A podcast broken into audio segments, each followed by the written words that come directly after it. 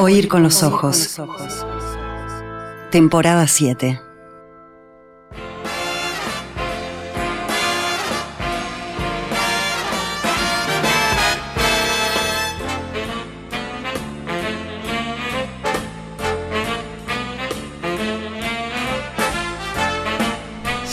Señoras y señores, tengan ustedes muy buenos días. Hoy es lunes, lunes 13 de julio de 1789. Dije 13 de julio de 1789 y estamos abriendo una nueva emisión de Oír con los Ojos.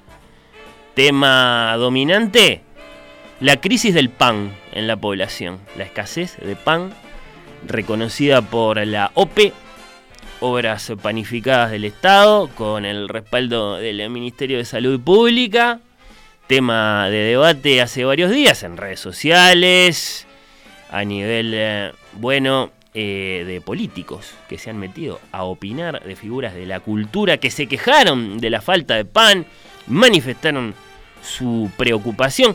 La reina de Francia y de Navarra, María Antonieta de Austria, habló sobre este asunto el pasado lunes en el programa Doble Clic de FM del Sol. La jerarca dijo que estamos viviendo un sistema de emergencia, una crisis de harina muy grande, sobre todo en el centro y en el sur del país. Esto trae como consecuencia que nuestras reservas de pan están bajando sostenidamente, manifestó.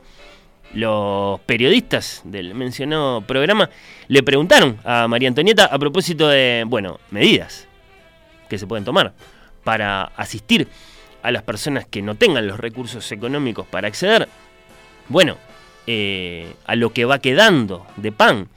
La propuesta de la reina es que sea un médico tratante quien analice la situación del campesino en cuestión y disponga si debería proveérselo de pan o no. Pero afirmó que esto no puede hacerse de un día para otro y acotó, acá viene la frase de la polémica, que hay muchos campesinos que pueden dejar de comprar pan y comprarse una torta. Las reacciones fueron variadas, aunque todas muy concluyentes en su rechazo. Seguro que se encontraron con algunas, se habló de falta de sensibilidad, de desconocimiento, de superficialidad de la mirada. Se habló de violencia, alguien dijo burrada, alguien pidió su renuncia. Bueno, eh, repito, eh, la controvertida frase, hay muchos campesinos que pueden dejar de comprar pan y comprarse una torta. Una brioche, según aparece reproducida la frase en otros medios, no queda del todo claro. Y acá viene el problema, porque ¿dijo torta o dijo brioche? ¿O dijo pastel? ¿O dijo... ¿Qué dijo? ¿Alguien lo escuchó? Porque son todas crónicas, ¿no? Por lo que hemos podido averiguar, no es seguro que María Antonieta haya dicho semejante cosa. Va a ser recién a mediados del siglo XIX, hacia 1843, que la frase va a ser formalmente atribuida a María Antonieta en una revista llamada Las Avispas, una revista que era famosa en tanto que símbolo del desprecio eh, de los monarcas por los desprotegidos, en clave de sátira, digamos. La brioche, el pastel, la torta, según como escuchamos la frase, bueno, sea lo que sea, hablamos de un bizcochuelo costoso, ¿no? De lujo, y por eso tiene sentido, eh, bueno, eh, de, de, de, cosa indebida, esto que dijo María, María Antonieta, o habría dicho, gesto de desprecio, de brutal insensibilidad, ¿no? O de brutal estupidez. Nunca más la frase que coman torta que coman pastel, que coman brioche, después va a dejar de integrar el imaginario biográfico de la reina, la esposa de Luis XVI. Por eso es tan importante este asunto. La frase aparece, por ejemplo, yo pensaba en la película de Sofía Coppola, muy famosa, dedicada a María Antonieta. Sofía Coppola la hace decir a María Antonieta, representada ahí por Kirsten Dunst, eso, que coman pastel, que coman brioche, que coman torta. Ahora bien, todo indica que la atribución es incorrecta. Ahí lo primero que hay que decir es que la frase sería anterior a ella, a la reina, por lo menos anterior a, María Antonieta, digamos, eh, ya con corona. Aparece por primera vez en el sexto libro de las confesiones de Rousseau. de 1767. Ahí ya la leemos esta frase. ¿eh? María Antonieta, todavía princesa de Austria, eh, que había nacido en Viena en 1755, tenía 12 años en ese momento, cuando Rousseau publicó sus confesiones. Eh, en una de las páginas de este famoso libro, bueno, Rousseau recuerda ahí como particularmente vergonzoso algo dicho por una gran princesa, no la nombra, nunca dice quién es, acaso porque estaba inventando el episodio, podríamos calcular, una gran princesa que recibía la noticia de que los campesinos no tenían pan y respondía, bueno, entonces que coman torta. No, luego, en 1767, cuando Rousseau escribió esta página, no sabía quién era María Antonieta. Una muchacha, como dije, de 12 años. En ese momento tenía 14 cuando se casó con el hijo de Luis XV, 18 cuando se convirtió en reina de Francia, ahora tiene 34. O por lo menos no sabía Rousseau que María Antonieta iba a ser una gran princesa. En ese momento era una princesa cualquiera. En definitiva, es fácil imaginar que la frase existe, que los franceses la conocen y que ahora, porque les resultó conveniente, útil, pues se la pegaron, se la atribuyeron, se la encajaron a la perra austríaca. Tal y como muchos la llaman, muchos franceses la detestan y la responsabilizan por la ruina de Francia como símbolo de la indiferencia monárquica, fuera de la cita de Rousseau hay otras tantas razones por las que es poco creíble que la frase haya sido dicha por ella. Y comento al menos una más, ¿no? Hay acuerdo en general entre los biógrafos de la reina de Francia, eh, entre los, estudiosos de su vida, respecto de su personalidad. Parece que esta era una mujer, más allá de sus famosas extravagancias, bastante generosa, muy atenta, muy buena incluso. Y sería un disparate pensar que hubiera dicho esa barbaridad. Pero bueno, en respecto de todas estas cuestiones especulativas sobre la vida de María Antonieta, en aquella, eh, en aquella cuestión o en, o, en, la que quieran, en este, en este final del siglo XVIII nuestro, de su, de su infancia en la corte de Austria, de su matrimonio con el último gran rey de Francia, de sus anhelos de maternidad, de sus amoríos. Hay un sueco ahí muy famoso, eh, en la vuelta de su trágico final, ¿no? Por supuesto. Eh, políticamente, históricamente tan significativo. Pueden leer, desde luego, hay varios libros, ¿eh? pero pueden leer, por ejemplo, La Última Reina, de Antonia Fraser, que es un librazo, ha sido una gran estudiosa de esta, y ese libro está publicado en nuestro idioma y ampliamente difundido por editorial Edasa. En definitiva, estudiemos las pruebas, ¿no? No nos apuremos a decir que una importante mandataria, en este caso una reina, ha hecho una especie de chiste cruel y estúpido dirigido a nuestros eh, campesinos que a lo mejor no solo necesitan pan para comer, sino también para qué? Bueno, para bañar un bebé, digamos. Y sobre todo, no nos apuremos a indignarnos y a protestar como hicieron tantos, acaso injustamente con la pobre María Antonieta. La pobre y sin cabeza María Antonieta, ¿con qué música vamos a ilustrar? el pan y la torta, la frase, las reacciones, el debate.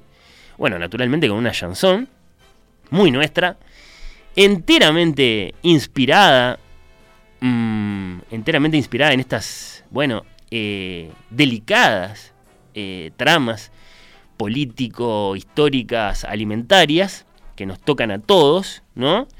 El que canta es Jorge van der Mole y esta bella plegaria dieciochesca suya acerca del poder político y el clamor del pueblo se titula, muy sencillamente, Agua Dulce.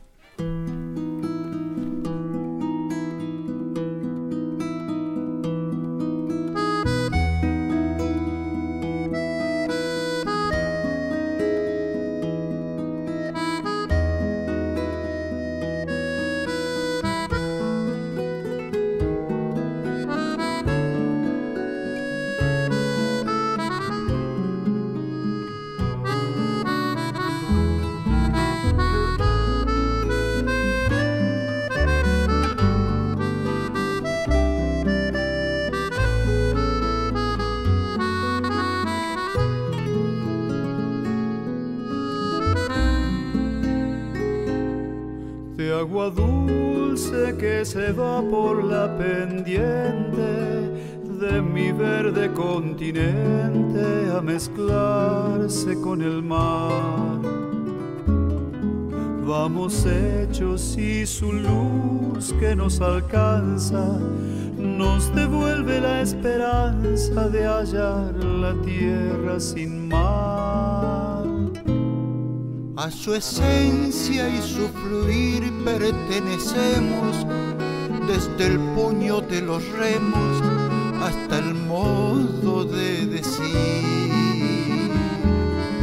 Al bajar nos atraviesan estos ríos, mansos de los pagos míos de la fuente guaraní. Los centinelas del agua no se han ido todavía, traen desde remotos días las palabras y el fulgor, sus versos como plegarias luminosas que se abisman, claras como el agua limpia en los cauces del corazón. Son del agua nuestros hijos, flores de camalotá. Lo que se derrame al río, en su sangre quedará.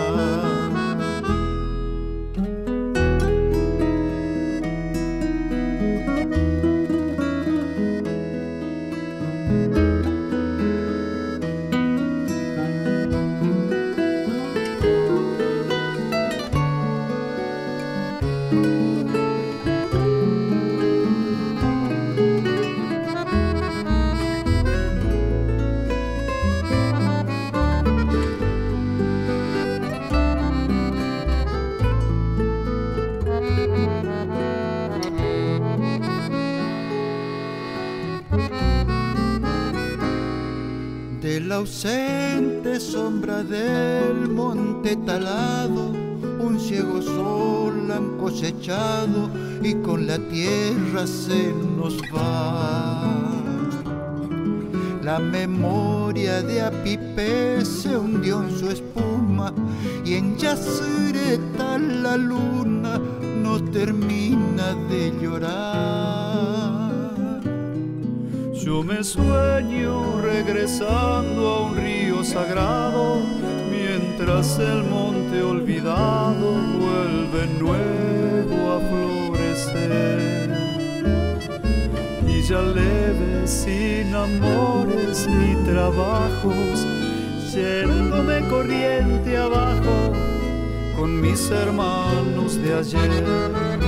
Los centinelas del agua no se han ido todavía, traen desde remotos días palabras y el fulgor, sus versos como plegarias luminosas que se abisman, claras como el agua limpia en los cauces del corazón.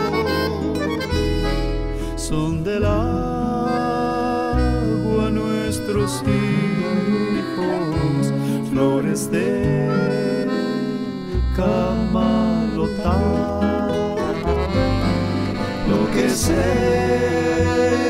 Derrame al río, en su sangre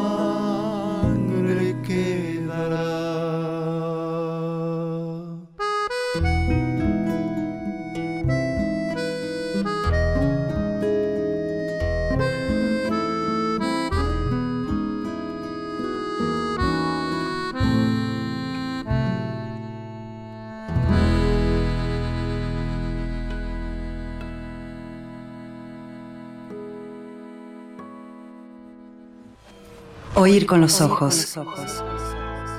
Temporada 7.